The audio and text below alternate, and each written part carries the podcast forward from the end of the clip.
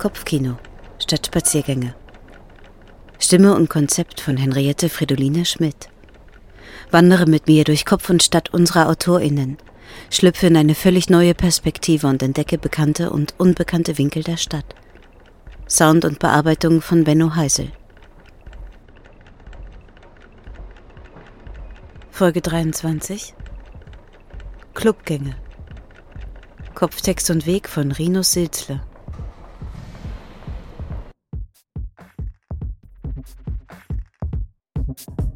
Nee, denkst du nicht auch manchmal, dass das hier alles völlig surreal ist?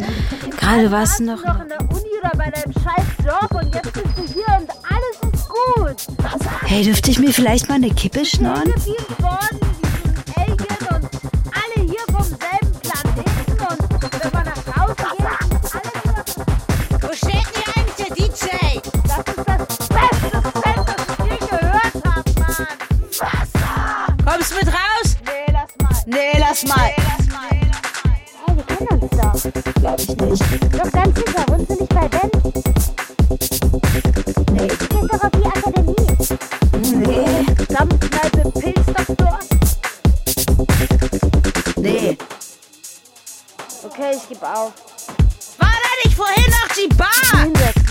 Hinsetzen.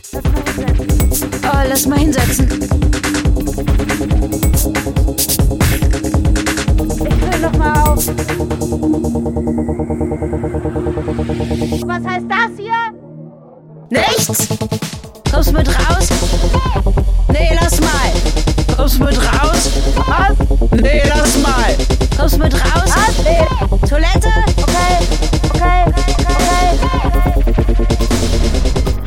War schon verstopft, ich schwör.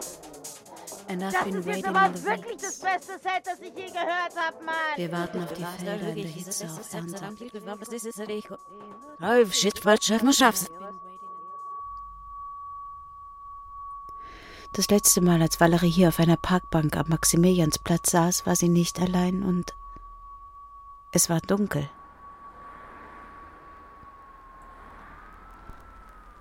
Hinter ihr machte sich jemand oder etwas an jemandem oder etwas zu schaffen. Valerie störte das nicht. Sie blieb gelassen. Das war nichts Ungewöhnliches, das gehörte hier ganz einfach dazu. Man könnte fast sagen, es gehört hier zum guten Ton. Am Wochenende bei Nacht auf dem Maximiliansplatz wird sich herumgetrieben und zwar zahlreich. Da bleibt nicht viel im Verborgenen. Vom Stachus in den Nordosten über den Lehmbachplatz. Dort gabeln sich die Straßen und schließen den laut Wikipedia 300 mal 60 Meter großen Platz ein. Die Straßenlaternen, die ihn somit komplett umgeben, erleuchten seine Ränder. Zu befürchten gibt es eher weniger. Ratten, die gibt es. Ob man sich vor ihnen fürchten muss, soll jeder selber entscheiden. Valerie tut es nicht. Nicht mehr. Die ersten Male war da ein Unbehagen, aber so ein Unbehagen hat man auch beim ersten Kuss, dem ersten Sex oder der ersten Line. Also fuck it. Fuck das Unbehagen.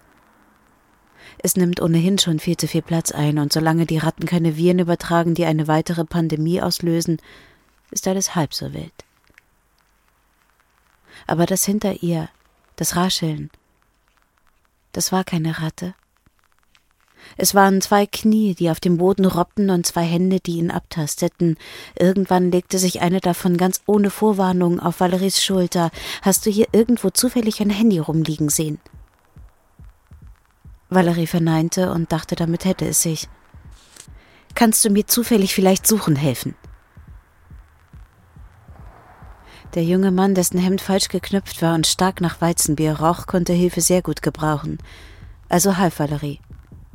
Nicht nur Valerie tat das. Auch die anderen Clubgäste, die herausgekommen waren, um durchzuatmen, schlossen sich den beiden an, als sie erkannten, was Sache war. Die Handykameralichter schwebten wie Glühwürmchen zwischen den Bäumen. Sie durchsuchten nur den vorderen Teil des 300 mal 60 Meter großen Parks. Dieser kam knapp auf die Hälfte und am Wittelsbacher Brunnen müsse man gar nicht erst anfangen zu suchen, meinte er. Ein Radius von 50 Metern sollte genügen.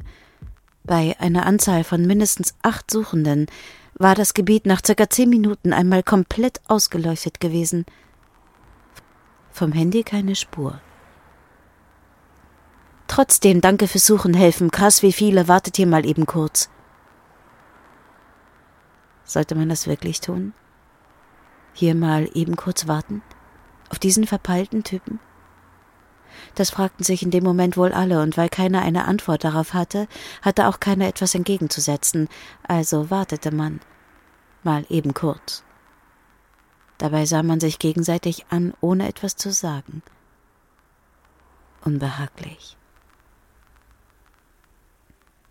Eine junge Frau, ganz in Schwarz, mit Turnschuhen, die aussahen, als hätten sie mehr aufgeweichte Acker auf Festivals als wahrhaftige Tanzflächen gesehen, bot Valerie eine Zigarette an. Valerie rauchte an und für sich nicht, aber sie hatte schon die magische Grenze von drei Bieren, 0,5, nicht 0,33, erreicht, und dann sagte sie zu einer Zigarette für gewöhnlich nie Nein. In diesem Fall sagte sie Danke. Kann die eh nicht alle allein. Nimm dir mal ruhig noch eine. Nicht nötig, aber danke. Und dann zog das Girl eine Zigarette aus der Packung und steckte sie Valerie hinters Ohr. So hat Valerie Ria kennengelernt. Ria, ein englisches R wie bei Wright, aber ein bayerisches Ia wie bei mir. Ria. Nach einer Dreiviertel Zigarettenlänge kehrte der junge Mann aus der 089 Bar zurück. Valerie hätte ihn aufgrund seiner Tätowierung am Hals eher ins Pascha gesteckt. In einer Hand hielt er eine Flasche Prosecco, in der anderen einen Turm aus Plastikbechern. Danke nochmal, greif zu. Korken knallen, sprudeln beim Einschenken, volle Plastikbecher, die anstoßen. Und was ist jetzt mit deinem Handy? Kein Plan, weg. Er trank aus, bedankte sich nochmals höflich und verschwand. Valerie schaute auf ihr Handy. Ruben hatte endlich geantwortet. Schaffe es leider nicht mehr, sorry, ganz viel Spaß euch. Ihr rockt das schon, hyper, hyper und so. Und next time, meet me at the club. Ruben wusste nicht, dass auch Nela abgesagt hatte und Valerie allein auf der Bank am Maximiliansplatz auf ihn wartete. Zum Glück war sie noch nicht alleine vorgegangen. Die Schlange hatte sie abgeschreckt. Dabei ließ sie sich normalerweise nicht so einfach abschrecken. Drei Stunden bei Minusgraden am Club anstehen war für sie kein Problem, solange sie einen Bierhandschuh und das passende Bier dazu hatte. Mit dieser Kombination ließ es sich mühelos viel Zeit überbrücken. In München kam das eher selten vor, Wartezeiten von drei Stunden. Ein bis zwei, das konnte passieren, aber auch nur, wenn man zwischen zwölf und zwei antanzte und auch nur, wenn man nicht vorbereitet war und vorher abgecheckt hatte, wer wo weshalb spielte. Oder wenn Wiesen war. Wenn Wiesen war, galten generell keine Regeln mehr. Zur Wiesen musste man überall anstehen. Egal wo, egal wann, egal wer und egal was. Darauf musste man vorbereitet sein. Am besten mied man die Clubs auf der Feierbanane, wie manche den Bogen nannten, den der Maximiliansplatz über den Lehnbach und Karlsplatz in Verlängerung bis in die Sonnenstraße im Süden machte. Valerie wollte eigentlich nicht zu diesem Teil der MünchnerInnen gehören, der diesen Ausdruck Feierbanane verwendete. Nur kam man so schwer darum herum. Eine Zeit lang hatte sie versucht, Sichel durchzusetzen, ganz ohne Party, Feier und Sausenvorspiel. Ein Distingutionsversuch, für den sie belächelt wurde, weshalb sie schnell wieder damit aufhörte und doch hin und wieder Feierbanane sagte, sollte es keinen Weg darum herum geben, wenn auch nur unter einem gewissen, nicht zu unterschätzenden Leidensdruck. In den Clubs auf eben jener Feierbanane landeten die meisten Touristen, was sie während des Oktoberfestes aus allen Nähten platzen ließ. Am Anfang verteufelte Valerie das so wie jeder einheimische Raver, der etwas auf sich hält. Doch die Türsteher lernten schnell und je später es wurde, desto mehr griff eine natürliche, alkoholbedingte Auslese, weshalb man ab vier auf ein sehr ertragbares Publikum stoßen konnte. Eines, das sich in seinen Trachtenverkleidungen gar nicht so stark von der Charta Sissy Posse in Berlin unterschied, nur nahm man sich weniger ernst. Und das mochte Valerie. Nach und nach lernte sie den lockeren, unprätentiösen Vibe eines After-Wiesen-Raves zu schätzen. Zugeben würde sie das nicht.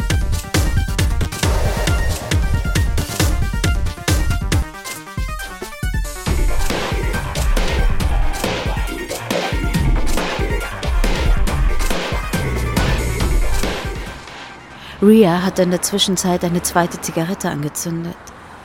Darum blieb sie als einzige mit Valerie zurück, der Rest war wieder in einem der drei Clubs verschwunden. Am Maximiliansplatz gegenüber des Parks liegen nebeneinander von links nach rechts das Pascha, die 089 Bar und die Rote Sonne.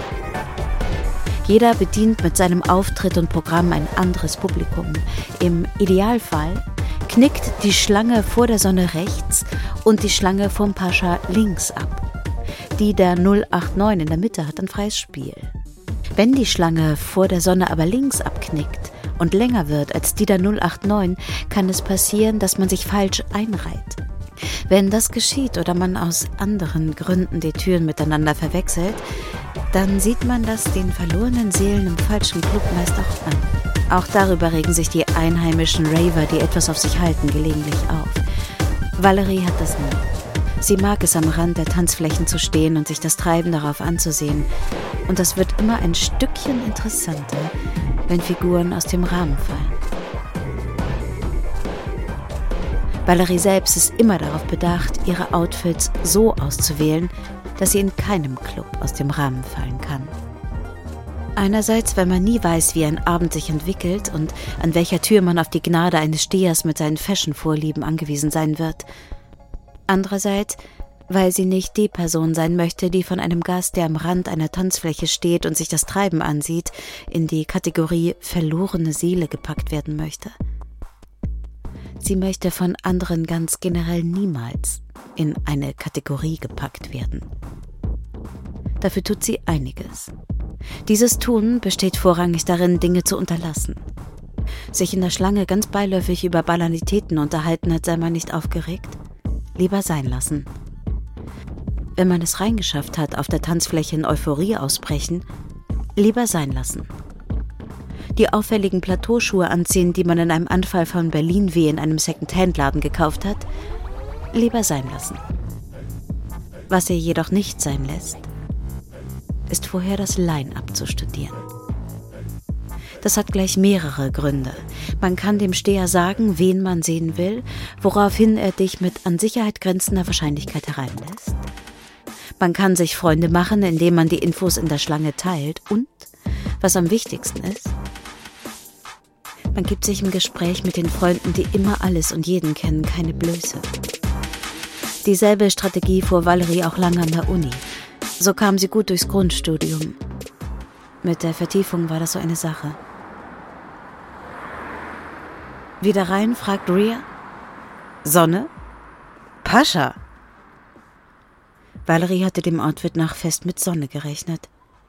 Dass Ria in diesen Schuhen überhaupt reinkam, sprach entweder für ihre guten Kontakte oder aber ihre Hartnäckigkeit.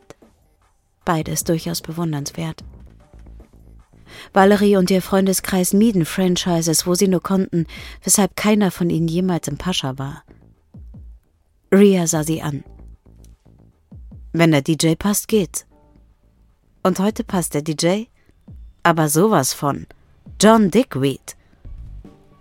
Bisschen oldschool, oder? Bisschen geil, oder? Hat den Track zu Trainspotting beigesteuert.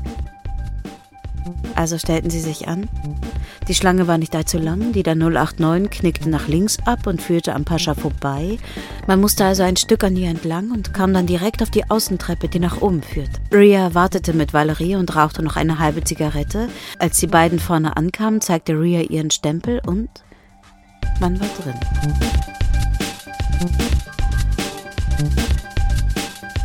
Vor ihnen breitete sich eine einzige große Sitzlandschaft aus. Nicht das, was man von einem Tanzlokal erwarten würde.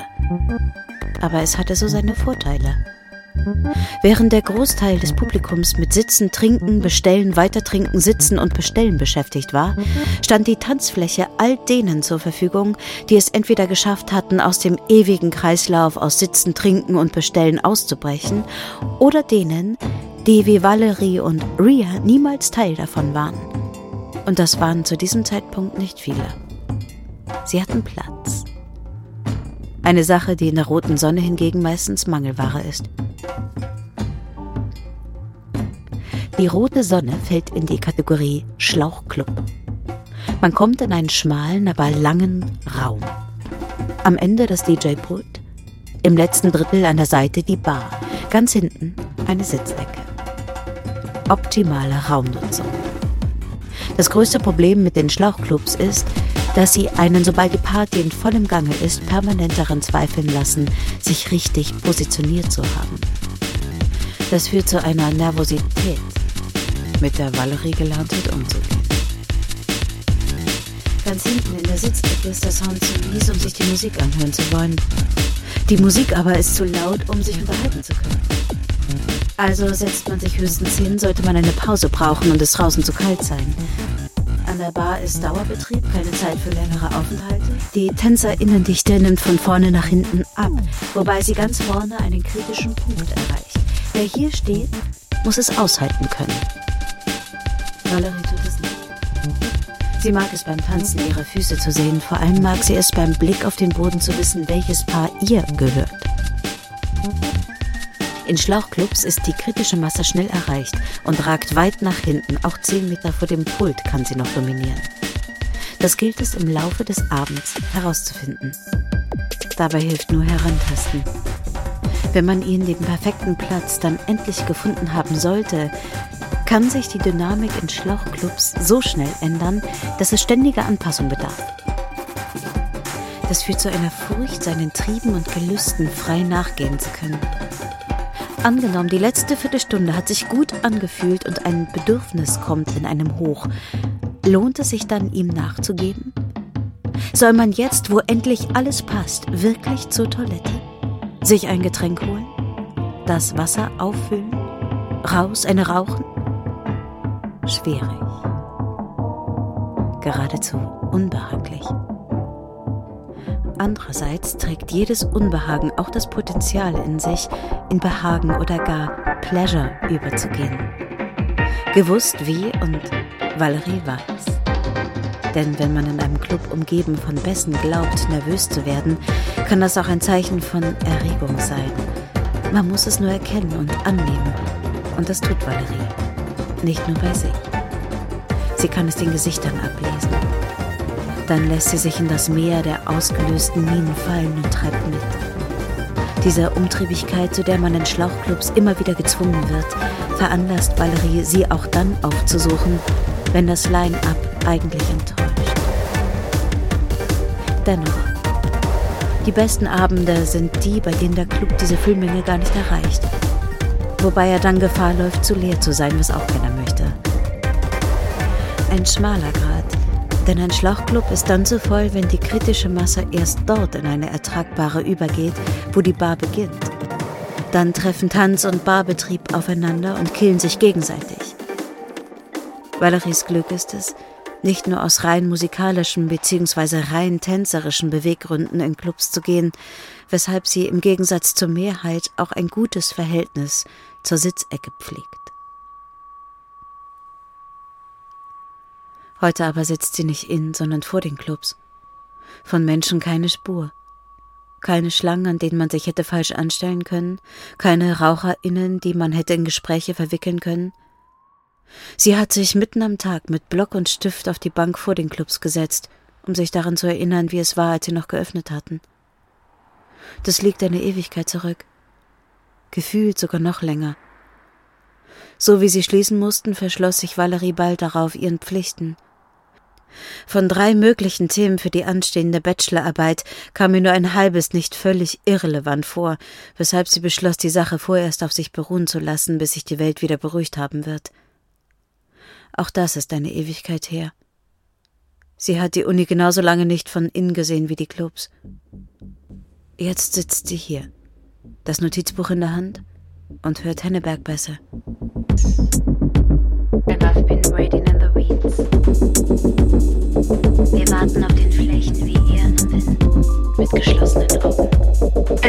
been waiting in the weeds. Wir warten auf die Felder in der Hitze auf Ernte. And I've been waiting in the weeds. Warten auf vertraute Klänge, auf klirrende Rotoren. Und das Klingeln der Nadeln. Naked, naked, trotz der Klamotte. Warten auf vertraute Klänge,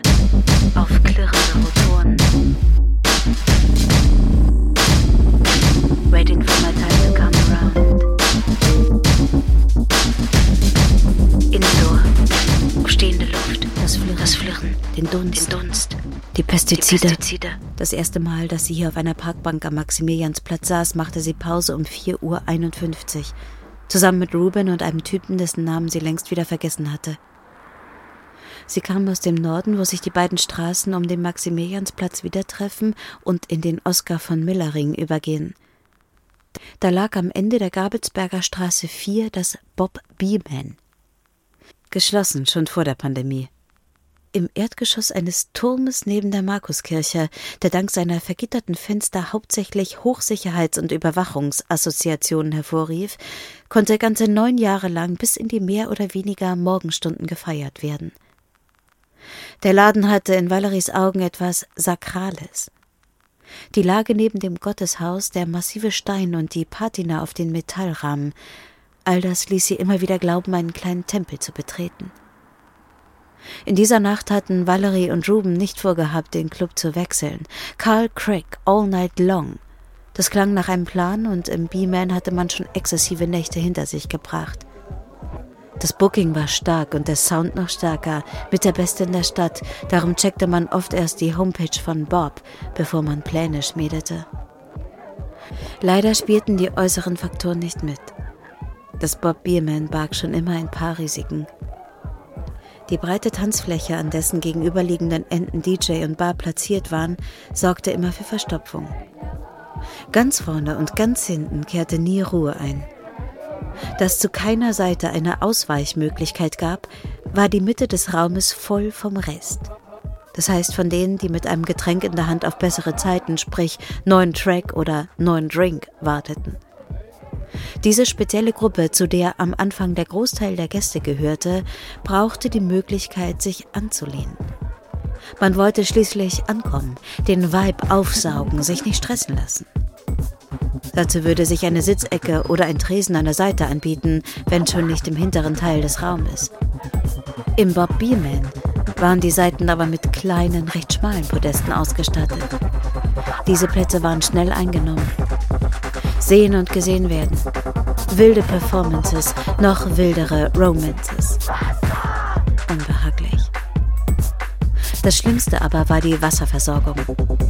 An der Bar gab es nur kleine 0,2 Liter Wasserflaschen, die man sonst nur von Tagungen kennt und deren Format man eigentlich nur bei Säften nachvollziehen und akzeptieren kann.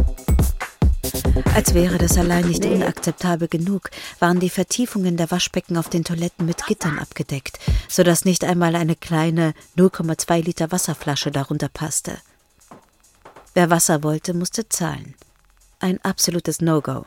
Nicht nur für die einheimischen Raver, die etwas auf sich halten. Ruben war draußen beim Drehen, als der Typ, dessen Namen beide längst wieder vergessen hatten, eine große PET-Flasche Wasser aus der Plastikfolie eines Sixpacks zog, der in einem Busch versteckt war. Er bot ihnen eine eigene an. Ihr habt es nötig. True. Wo geht's noch hin? Keine Ahnung. Die Party hier ist tot, schließen gleich die Bar. Wie wär's mit Sonne? Warum nicht? Das B-Man, wie Valerie viel lieber sagte als der Bob, lag oberhalb der Feierbanane an ihrer Spitze im 90-Grad-Winkel noch ein paar hundert Meter hoch. Es mit einbezogen konnte man tatsächlich von einer Sichel sprechen, mit Griff. Um zur roten Sonne zu kommen, mussten sie zunächst durch eine Unterführung mit beißendem Geruch.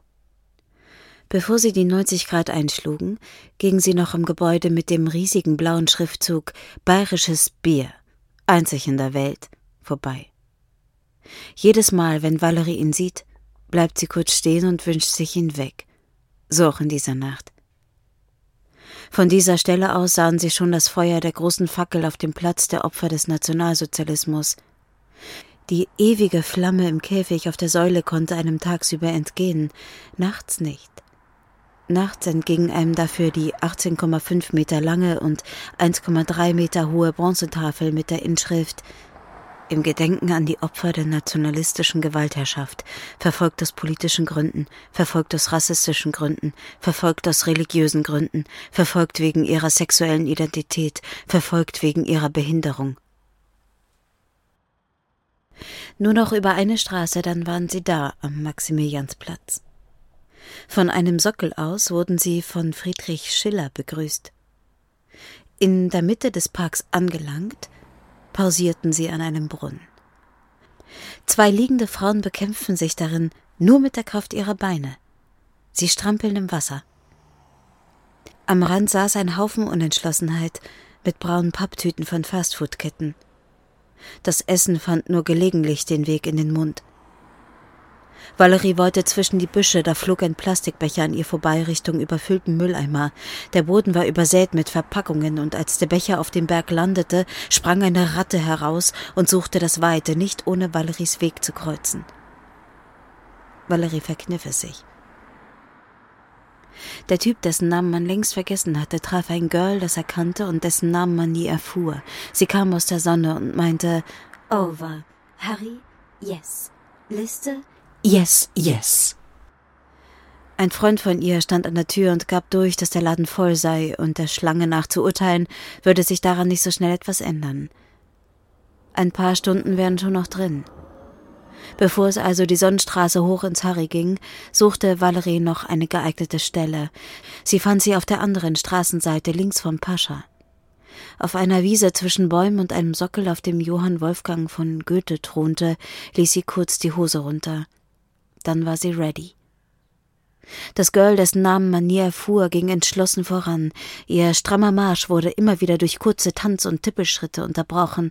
Auf halber Strecke am Stachus hörte man über transportable Lautsprecherklänge, die versuchten hart zu sein. Kurze Showeinlage. You got to believe in something, why not believe in me? Dann weiter in den Süden. Das Harry Klein liegt am Ende zweier kleiner Passagen, wobei man nur von der Sonnenstraße aus reinkommt. In den goldenen, vor Regen geschützten Gängen davor lässt es sich gut warten, ob auf den Einlass oder einen DJ-Wechsel, ganz egal. An den Wänden hängen Plakate, auf denen steht Hier ist kein Platz für Sexismus, Rassismus, Homophobie, Transphobie und jegliche Form von Gewalt. Das Harry Klein ist ein safer Space für jede Person, wir bitten ausnahmslos, dies zu respektieren. Abgesehen davon, dass es auf Federn gebaut ist, die den 180 Tonnen schweren Clubraum vier Zentimeter über dem Boden schweben lassen, unterscheidet sich das Harry Klein vor allen Dingen durch seine Galerie von all den anderen Clubs. Unten eine beinahe quadratische Tanzfläche. Die DJs spielen in einer Ecke. In ihren Rücken die Visuals. Gegenüber leicht versetzt die Bar, so angeordnet, dass die Crowd von hinten Platz hat und Neuankömmlinge immer die Wahl haben, zu tanzen oder sich für ein Getränk anzustellen, ohne sich durch die jeweils andere Gruppe hindurch manövrieren zu müssen. Diese Aufteilung machte einen Besuch im Harry immer angenehm, außer es ist viel zu voll, aber dann ist es überall unangenehm Leider ist das Harry nicht sonderlich groß, weshalb es schnell zu voll ist und eng ist es immer. Das muss man akzeptieren. Über eine Treppe, die man zum Glück ebenfalls direkt am Anfang ohne lange Umwege nehmen kann, kommt man auf die zweite Ebene, von welcher aus man direkt Sicht auf DJs, Visuals und Tanzfläche hat. Je nach Stimmung wird hier getanzt oder gesessen. Je nach Party gibt es von hier aus auch die Möglichkeit, auf die kleinste Tanzfläche Münchens auszuweichen. In einem Raum, der nur ab und an geöffnet hat, tut sich ein Mini-Floor auf für all jene, die bereit sind zu schwitzen. Und Valerie war das genauso wie Ruben, der Typ, dessen Namen man längst vergessen hatte, und das Girl, dessen Namen man nie erfuhr.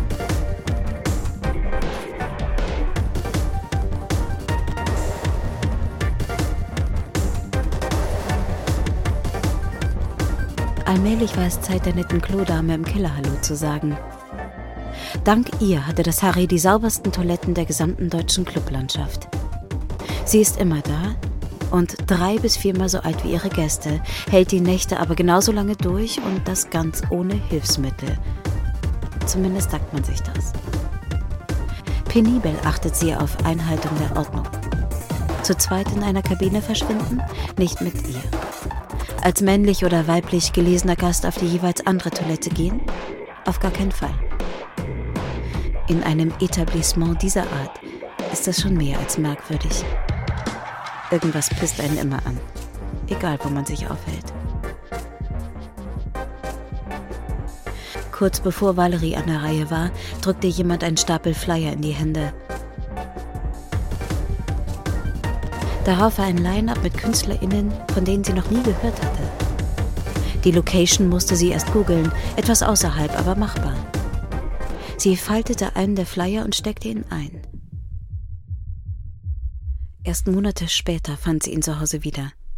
Die Party war längst vorbei, trotzdem warf sie die Suchmaschine an und gelangte auf eine Homepage, auf der schon die nächste Veranstaltung angekündigt war. Dann gab sie jeden einzelnen der dort gelisteten Artists in das Suchfeld ein und landete am Ende meistens auf Soundcloud. Sie verbrachte Wochen damit, sich durch die Sets zu hören. Nach einer ersten Auswahl hörte sie ein paar davon rauf und runter. Sie nahm sie auseinander, suchte sich die einzelnen Tracks heraus und klickte sich durch die Playlists der DJs und Interpreten. Sie entwickelte Bock. Bock auf die nächste Party. Darauf ihren neuen Lieblingssound aus einer fetten Anlage zu hören, in einem Raum, der extra dafür gemacht wurde und die Essenz eines Stückes einfangen kann. Sie speichert und den Besuchern geradezu injiziert. Sie hatte Bock, sich anstecken zu lassen in einem Raum, der das gestattet, der so vieles für so viele gestattet und ermöglicht. Dann kam der Lockdown. Ihr neuer, gut sortierter Musikordner hilft ihr durch ihn hindurch. Auch jetzt, in diesem Moment tut er das, wo sie auf einer Parkbank am Maximiliansplatz sitzt und sich an die Zeit davor erinnert, an die Zeit vor den illegalen Open Airs, bei denen sich die Tiefen der Tracks in den Geräuschen der Generatoren verloren. An die Zeit vor den Outdoor-Partys, die erst von gelangweilten Kids gecrashed wurden und dann von der Polizei. Lieber erinnert sie sich an die Nächte davor, in denen sie unterwegs war, indoor, von vier Wänden geschützt vor der Außenwelt. Während sie sitzt, schwelgt und hört, scrollt sie durch ihren Newsfeed, liest vom auslaufenden Mietvertrag des Harrys und den Existenzängsten der Sonne. Dann ein Klingeln.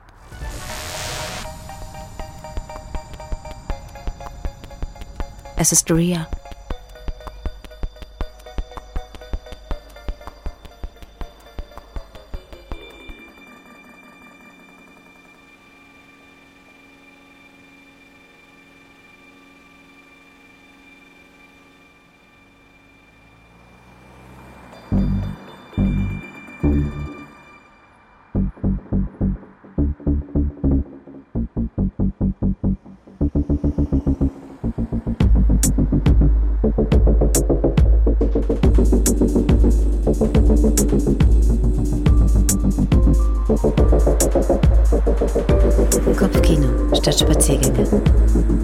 Koproduktion mit Hoch X Theater und Live Art. Gefördert vom Fonds Darstellende Künste aus Mitteln der Beauftragten der Bundesregierung für Kultur und Medien und der Landeshauptstadt München. Wir bedanken uns bei Willi Löster für Soundberatung und Equipment, bei Rat und Tat für Beratung und Produktionsleitung und bei allen Spendern, die Kopfkino am Leben halten. Wir freuen uns, wenn du den Podcast auf Apple Podcast bewertest und weiterempfiehlst. Wenn du keine Folge mehr verpassen möchtest, abonniere den Kanal von HochX zum Beispiel auf Spotify oder Acast.